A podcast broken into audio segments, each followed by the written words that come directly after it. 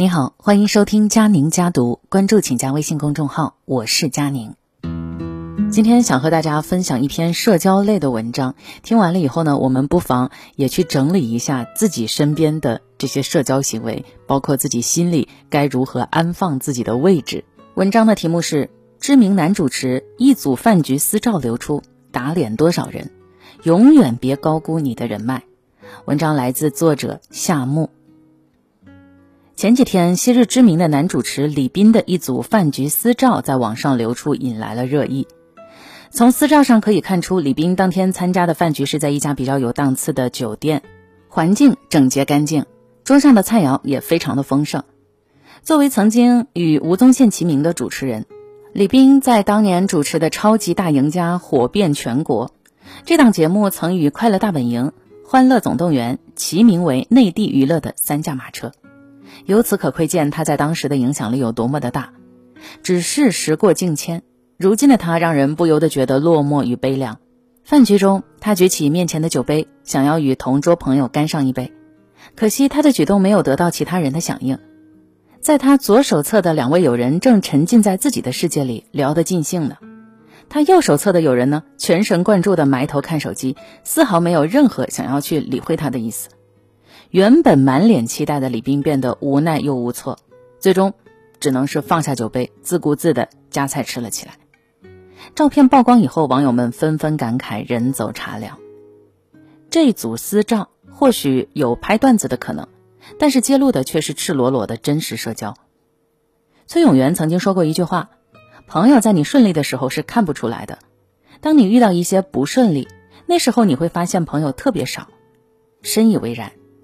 这些年，李斌因为身体原因淡出了荧幕，没有了昔日的光鲜，更能够看清那些年所谓积攒的人脉。自媒体人高太爷，大学时曾任职学生会副主席，交友甚广的他，每逢过节就会收到许多人发来的祝福短信，这让他感到满满的自豪。他一直认为这是一笔丰厚的人脉资源，因此呢，总是小心翼翼地维护着。有一年，他急需一笔钱，资金缺口有二十五万。他想着找几个平日关系好的朋友搭把手，总能凑够数。那天，他前前后后发出了十多条消息，等了许久，他只收到了三条回信，其中有两人不过是在找各种借口推脱，只有一人借了他两万块钱。这个结果他万万没有想到的，他以为那些朋友会争相帮忙，然而他深陷困境的时候，竟然只有一个人愿意提供帮忙。他以为能够轻轻松松凑够二十五万，不料最后到手的却只有两万块。《极简历》这本书中所写，当你没有达到更高层次的时候，人脉是不值钱的。请记住，人脉不是追求来的，而是吸引来的。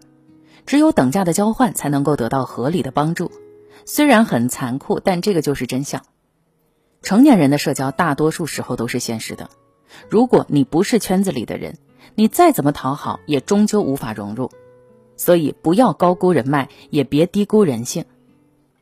我说两件前段时间发生在奥运期间的事情。今年奥运会，中国游泳队的张雨霏凭借自身的实力摘得两金两银，奠定了在中国泳队的一席之地。摘得奖牌以后呢，张雨霏在微博当中发了一组照片。有一位网友打趣的问张雨霏：“想要用这些奖牌召唤点什么呢？”张雨霏看后回复网友说：“召唤大林子可不可以？”听到被召唤以后，郭麒麟立马在张雨霏评论底下回复道：“召唤我还值当用奖牌？”随后两个人迅速互关，哪怕他们之前并无交集。还有之前被众人关注的全红婵，十四岁的姑娘以史无前例的好成绩摘得奥运会女子单人十米跳台的冠军，一夜之间，她和她的家人成了众人眼中的香饽饽。有商家连夜送来数十箱的辣条，因为全红婵的一句喜欢吃辣条。当地的医院呢，也公开表示将他的爷爷和妈妈提供全方位的医疗保障服务，只因全红婵想要赚钱给家人治病。就连全红婵的家乡，为了迎接他，直接组织人员大张旗鼓地进行地面基建铺设。更夸张的是啊，全红婵的家中涌来大批亲戚，他们面容生疏，却提溜着礼品，热情地上门道贺。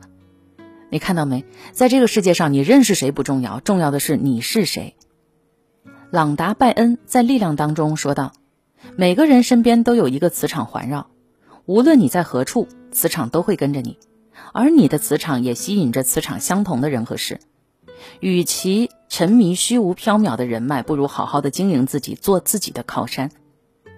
自媒体人石怡君有一个朋友雪，雪有一个闺蜜，每天都起很早，利用晨间时间读各类的经典书籍。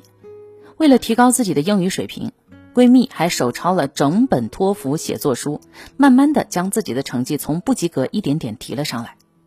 无论做什么事情，闺蜜总是用心用力，没有丝毫的懈怠。有一次，雪问闺蜜：“你为什么那么努力啊？”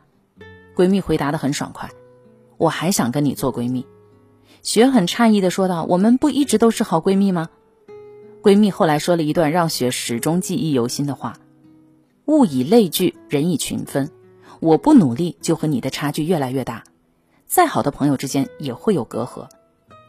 维系友谊的最好办法就是共同进步。我们一直在同一节奏上，才可以一路同行。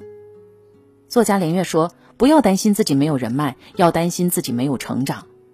所谓人脉，真的不是在他人身上使劲，而是在自己身上下功夫。